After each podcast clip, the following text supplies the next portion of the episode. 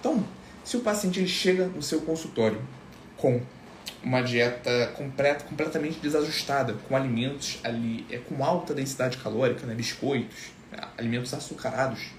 Então, se ele chega no seu consultório com esse conceito pré-estabelecido, né, com esse conceito formado, que para ele alcançar emagrecimento, ele precisa estar em déficit calórico, e você trabalha com ele uma reeducação alimentar, de uma forma que ele sai do seu consultório consumindo uma quantidade maior de alimentos, né, mas uma quantidade menor de calorias. Isso na cabeça dele né, não faz sentido. Né, pensa comigo. Ele já entendeu né, previamente que para emagrecer ele precisa estar em déficit calórico. Certo? Ele vai no seu consultório com péssimos hábitos alimentares, só que ele sai de lá com uma prescrição onde ele está ingerindo uma quantidade maior de alimentos, mesmo naquela quantidade de alimentos tendo um aporte menor de calorias. Como eu falei, isso para ele não faz sentido. Então, explicar, independente da primeira da segunda consulta, esse conceito de densidade calórica para o nosso paciente é muito importante.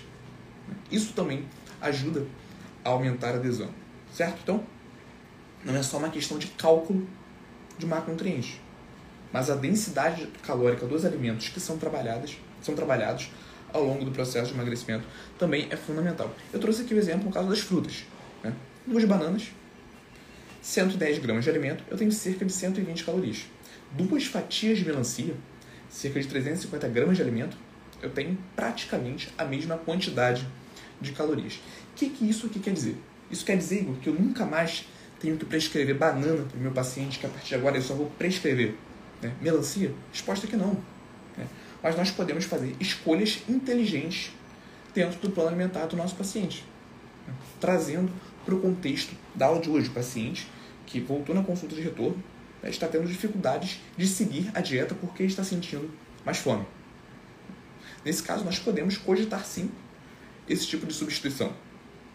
Prescrever alimentos com menor densidade calórica, maior volume e menor densidade calórica. Isso vai prover sim uma sensação de saciedade maior para esse paciente. Não quer dizer que você nunca mais vai prescrever banana, mas pensando em saciedade, é um fato que a melancia é um alimento mais sacietogênico do que as bananas.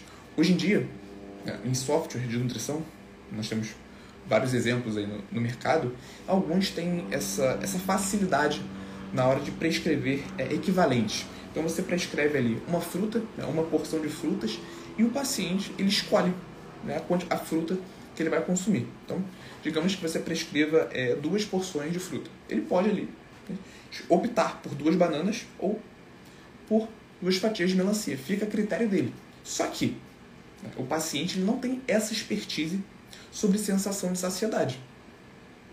Vocês concordam comigo? Então, se você deixa completamente aberto uma lista, totalmente aberta, para esse paciente escolher quais frutas ele vai consumir, boa parte das vezes ele vai escolher aquelas que ele tem uma maior aptidão, né? que ele gosta mais, e não necessariamente aquela fruta é que vai trazer uma maior saciedade para ele, certo? Então, se ele opta lá, por exemplo, pela, pela uva passa, ele vai consumir uma quantidade de alimentos muito menor do que se ele optar pelo melão. Vale a pena também você, você realizar essas alterações na dieta do seu paciente, se ele está sentindo dificuldade em seguir a dieta por estar, por estar sentindo muita fome. Alimentos com menor densidade calórica. Para essa aula de hoje, eu separei esse exemplo aqui das frutas, beleza? Então, a Veiga Messi, Messi, eu acho, falou que tá tudo ok. Que bom que tá fazendo sentido, galera. Isso aqui realmente eu considero um dos pontos mais importantes do atendimento funcional, essa questão da densidade calórica, porque eu vejo muita confusão na cabeça do leigo. Outro ponto, né? hidratação do paciente. Hidratação do paciente. Né? Essa pode ser uma das metas que você vai trabalhar com aquele paciente que, por exemplo, está tendo bons resultados, tá? melhorar a hidratação. Hoje em dia, o que eu recebo de paciente no consultório que não tem uma boa, uma boa hidratação e tem muita dificuldade, realmente é algo assustador. Mas a gente pode entrar num ponto mais específico, inclusive. a desidratação pode ser confundida com a fome. Então, o nosso paciente pode estar furando mais a dieta por estar com sede, por estar desidratado. É uma forma do corpo encontrar líquido em alimentos. Então, avaliar se o seu paciente está hidratado, aumentar a prescrição de líquidos para esse paciente. Nós podemos, inclusive, usar algumas estratégias de saciedade, prescrevendo, por exemplo, 300, é, 500 ml de água antes das principais refeições, então cerca de 10 minutos antes do almoço, por exemplo. Você pode prescrever 500 ml de água para o seu paciente, para ele começar essa refeição com a maior sensação de saciedade. Obviamente, se o paciente não tiver nenhuma complicação relacionada ao refluxo, então é também uma estratégia interessante, né? usar água, né? a ingestão de líquidos como uma estratégia para aumentar a saciedade e, obviamente, tirar o seu paciente desse quadro de desidratação, porque pode ser que ele está furando mais a dieta por não estar bebendo a quantidade de água adequada, tá? Então é algo também que deve ser levado em consideração em uma consulta de retorno no emagrecimento. Combinado com essa questão da água, gestão de fibras. Fibras também têm um alto potencial sacietogênico. Então, prescrever vegetais é muito importante. Eu, quando atendo os pacientes, né, principalmente nas refeições maiores, né, no almoço, no jantar, na maioria das vezes, é, a prescrição que eu faço de vegetais, os vegetais A e B, ela é uma prescrição liberada. Bem, então eu não é, calculo, não mensuro os vegetais que meu paciente vai consumir. E aqui é interessante lembrar de uma outra questão. Por quê? Eu coloco, antes, né, eu colocava lá na, na prescrição do meu paciente que ele pode consumir à vontade os vegetais A e B. Isso gerava uma confusão porque alguns, né, é, maliciosamente, interpretavam que, por esse consumo ser liberado à vontade, eles não necessariamente precisariam consumir. E isso comprometia a adesão. Porque se ele faz uma refeição sem vegetais, aquela refeição provavelmente vai gerar uma menor saciedade, certo? Então hoje eu destaco, né, coloco os vegetais, listo todos os vegetais que ele pode consumir de forma à vontade, né, a libitum, e destaco que pelo menos uma pequena porção ele vai ter que fazer. Você pode também amadurecer esse consumo de vegetais com seu paciente no longo prazo através das submetas se o seu paciente ele em um primeiro momento rejeita esse tipo de alimento, tá? Mas consumo de vegetais também influencia muito em relação à saciedade. E aqui um outro ponto, né? Restrição calórica é diferente de restrição alimentar. Né? Torno, né? volto naquele ponto que eu falei. Se o seu paciente ele chega no consultório com essa dificuldade de seguir a dieta, aumentar o déficit calórico, na minha opinião, não é a melhor estratégia.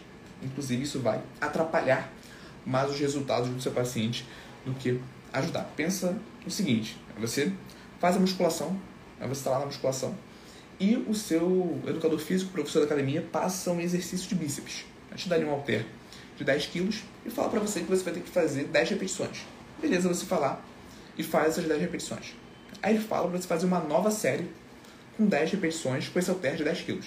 Você faz novamente, com um pouco mais de dificuldade, obviamente, mas você conclui esse exercício. Aí ele fala para você fazer uma terceira série de repetições, de 10 repetições, com aquele mesmo halter de 10 quilos. Só que nessa terceira série de 10 repetições, você não consegue concluir as 10. Você faz 8 repetições e o seu, bra seu braço está completamente fadigado, você não consegue concluir. É a mesma coisa, essa questão do déficit calórico, que esse profissional de educação física te der um halter de 14 quilos e pedir para você fazer mais uma série de repetições. Entende? Entende a lógica?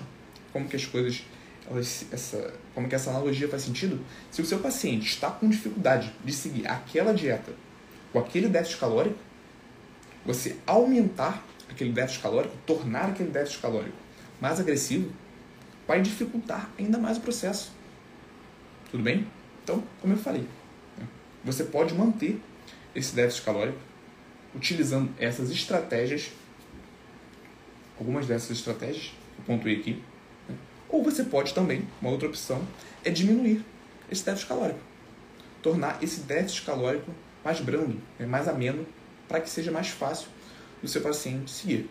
Mas, dentre essas três opções, a que eu menos indico é que você aumente esse déficit calórico. Por quê?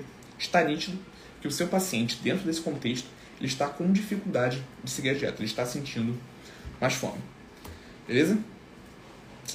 E em relação a você contabilizar apenas, apenas os macronutrientes, né, mais uma vez nós temos que ter cuidado com isso.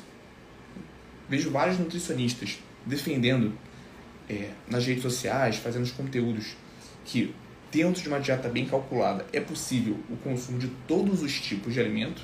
Isso é uma verdade. Mas, né, é como eu falei, nem tudo que você pode encaixar na dieta convém você encaixar na dieta.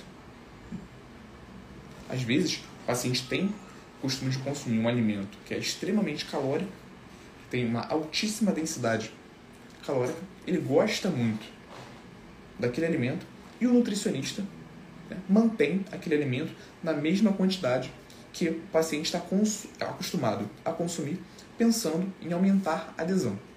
Né. Por outro lado, vale a pena você identificar, né, você analisar se realmente essa prescrição ela não vai impactar na saciedade do paciente, porque em uma embalagem dessa aqui de M&M's, por exemplo, ele poderia estar consumindo vários outros alimentos com maior potencial sacietogênico, certo? Isso não quer dizer que você não vá é, colocar um doce na dieta do seu paciente, caso seja necessário, caso o seu paciente ele sinta muita falta, certo?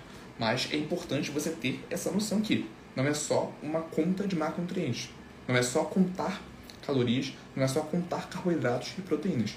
A sensação de saciedade ela tem uma importância muito grande, principalmente em dietas para emagrecimento, principalmente no longo prazo, onde acontecem essas alterações hormonais que vão levar ao aumento da fome e à redução da percepção de saciedade. E aí, gostou desse corte?